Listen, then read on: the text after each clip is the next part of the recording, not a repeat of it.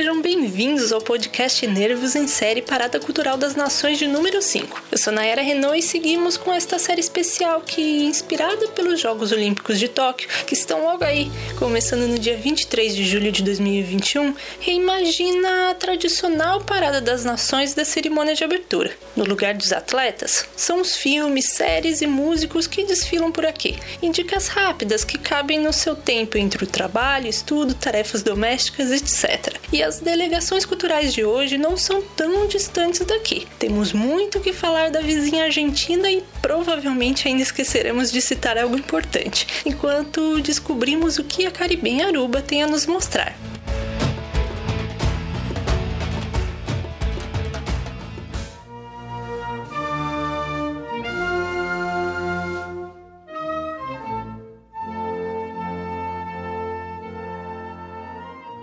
Quando se fala em Olimpíadas, a Argentina tem um feito histórico para se vangloriar: ter tido o primeiro atleta sul-americano a competir nos Jogos, o esgrimista Francisco Camé, em Paris 1900. Outros esportistas conterrâneos viriam a participar independentemente nas edições seguintes, até o país criar o seu próprio Comitê Olímpico em 1923 e acumular até hoje um total de 74 medalhas, sendo 21 de ouro e o boxe o esporte responsável pela maioria dessas vitórias. Isso garante aos hermanos o 41º lugar no quadro geral de medalhas dos Jogos Olímpicos de Verão, já que nas de inverno ainda não conseguiram nada, e também o título de segundo melhor desempenho da América do Sul, atrás justamente da delegação brasileira.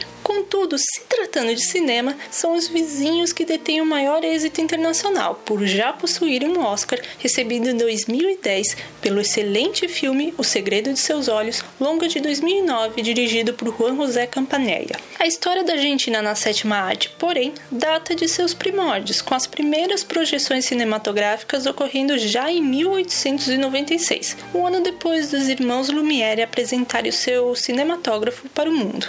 Tendo, obviamente, seus cânones desde os cineastas pioneiros, passando pela era clássica até o primeiro novo cinema argentino, em que La Trégua de 1975 marca a primeira indicação do país ao prêmio da Academia e se torna o primeiro título latino-americano a ser exibido aqui no Festival Brasileiro de Gramado, a produção local ganha fôlego mesmo após o fim da ditadura, com Camila de 1984 e A História Oficial de 1985 como maiores destaques. É o prenúncio para a vinda do segundo novo cinema argentino nos anos 1990, que viriam a chamar ainda mais a atenção do público internacional, inclusive daqui nas décadas seguintes. Entre os cineastas mais célebres estão Fabian Belinsky, responsável por Nove Rainhas de 2000, Lucrécia Martel, do clássico La Cienaga de 2001 e do recente Zama de 2017, o citado Campanella, que antes havia realizado O Filho da Noiva em 2001,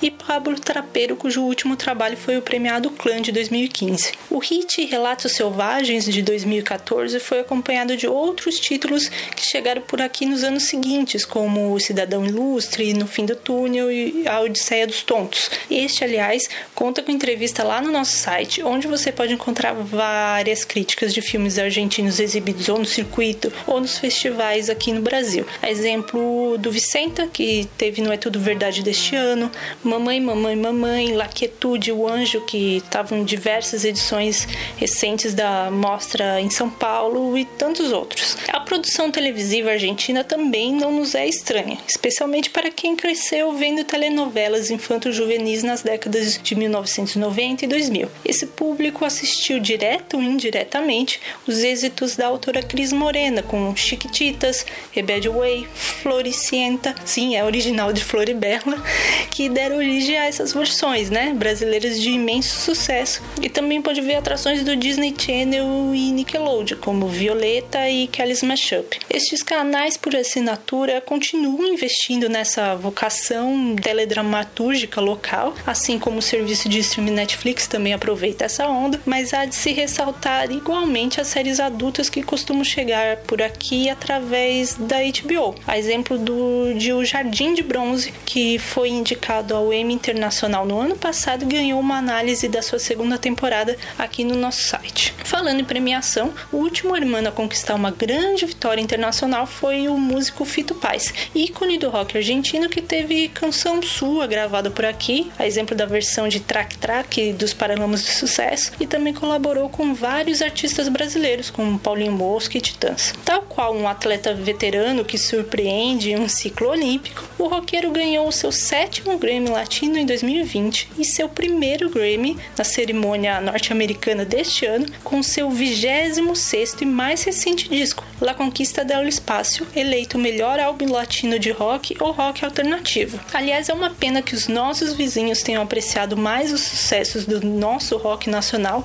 do que nós tenhamos descoberto mais sobre o trabalho de Charlie Garcia, Soda Stereo Los Péricos para ficar só em duas das bandas que tiveram seus hits regravados em português. Enquanto muitos por aqui ainda associam a música argentina apenas ao tango, especialmente ao famoso Carlos Gardel, ou a figura emblemática de Mercedes Sosa trazendo a sonoridade folclórica da milonga, do chamamé e outros ritmos. Hoje em dia, entre as músicas argentinas mais ouvidas nos serviços de streaming pela sua população, o gênero acabou dando espaço a outros, com tendências parecidas com as vistas por aqui. O pop está lá com nomes como Tini, que era a estrela da citada novela Violeta, e Maria Becerra, mas o Latin Trap invadiu este território com o DJ e produtor Bizarrap e os cantores Duke, Keia, Kazu ou até na mescla com ritmos locais como a cúmbia de Elegante. E ainda assim deve ter muita coisa boa de fora dessas paradas, assim como do nosso podcast. Por isso, já adianto meu pedido habitual para deixar sua dica nos comentários deste post ou nas redes sociais sobre destaques da cultura argentina e de Aruba, que é a nossa escala seguinte nessa viagem.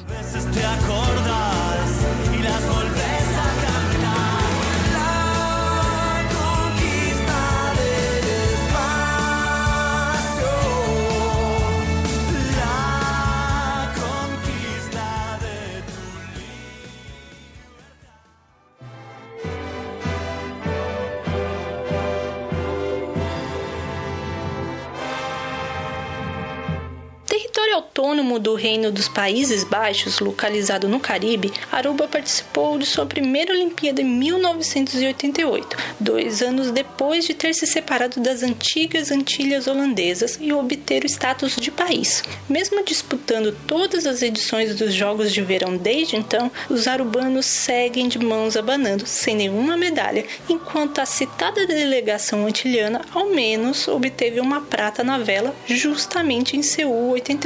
Depois que as Antilhas foram dissolvidas e as ilhas de Curaçao e a parte de São Martim ou Sint Martin se tornaram territórios separados, mas ainda associados ao reino, os atletas de lá competiram de forma independente, sob a bandeira olímpica em Londres 2012 e pela Holanda a partir do Rio 2016. Esta modéstia, por assim dizer, também atinge a produção cinematográfica de Aruba, que só realizou seu primeiro longa-metragem em 2013. O musical dirigido por Juan Francisco Pardo chama-se Abossou, em papiamento, que é a língua oficial das ilhas, que é uma mistura, digamos assim, de português, espanhol, crioulo e holandês, ou simplesmente Only You no nome em inglês. Entre os poucos títulos originários de lá, há o recente curta Pariba, de 2019, disponível on demand no Vimeo, em que os diretores Aramis Gonzalez e Elise Vanderlinde trazem uma ficção sobre o último carnaval de duas amigas prestes a se separarem, é, em algo comum que acontece por lá, né, que muitos vão estudar na Holanda e tudo mais.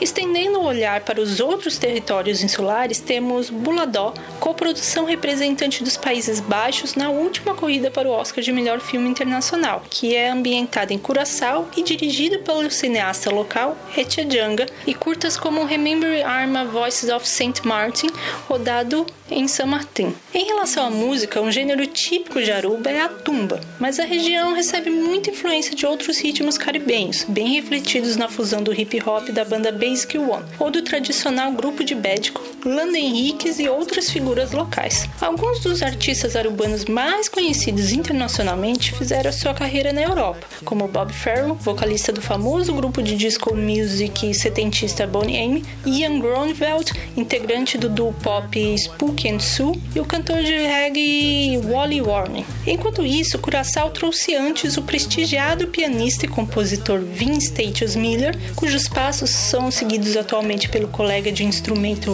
Randall Corson e hoje o duo de eletrônica Shermanology. E St. Martin ostenta por sua vez o reggae rock da Orange Groove.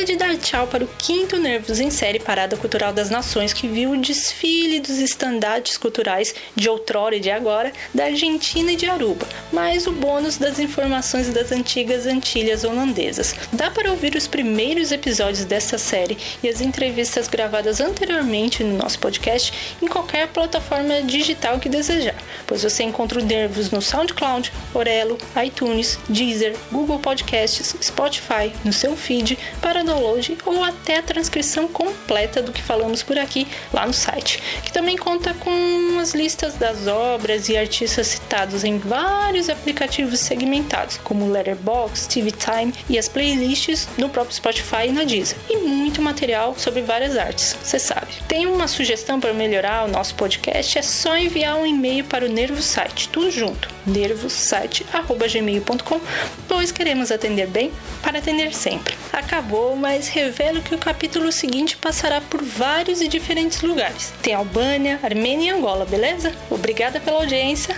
Graças, Dunk.